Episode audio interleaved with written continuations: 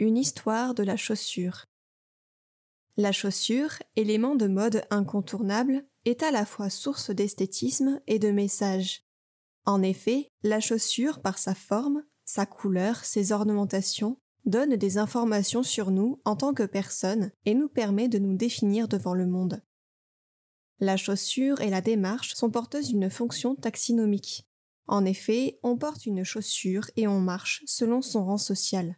C'est ainsi que l'on peut dire que l'on ne s'habille pas pour soi, ni tout seul, mais pour appartenir à un groupe social. La chaussure a donc un rôle tout aussi important que le vêtement lui-même, ou encore l'accessoire.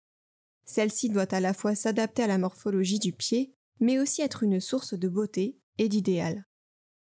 L'histoire de la mode, et plus particulièrement celle de la chaussure, commence au XIVe siècle. En effet, faute de ressources textuelles ou iconographiques, l'histoire de la mode et de la chaussure reste assez floue pour les époques antérieures au XIVe siècle. Cependant, nous savons qu'au début, la chaussure était portée de manière indifférenciée. Il n'y avait pas de différenciation entre la droite et la gauche. De plus, il faut savoir qu'avant la chaussure était un produit de luxe auquel seules les élites pouvaient accéder. En effet, jusqu'au XXe siècle, 9 personnes sur 10 portaient des sabots et non des chaussures. La chaussure, produit luxueux, était à l'époque fabriquée chez les sabotiers et demandait une main-d'œuvre ainsi que de nombreuses ressources. Ce n'est qu'après l'industrialisation que celle-ci se démocratise et devient accessible à tous.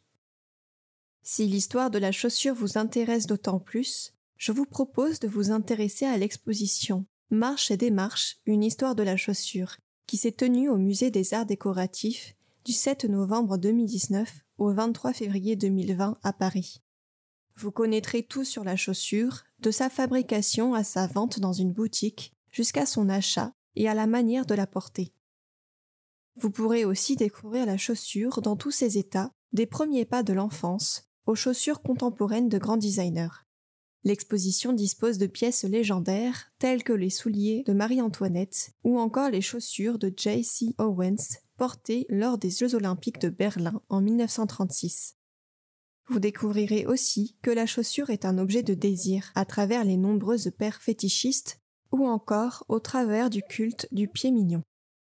Mais vous verrez aussi que la chaussure a une fonction protectrice car elle couvre le pied à la fois symboliquement et matériellement.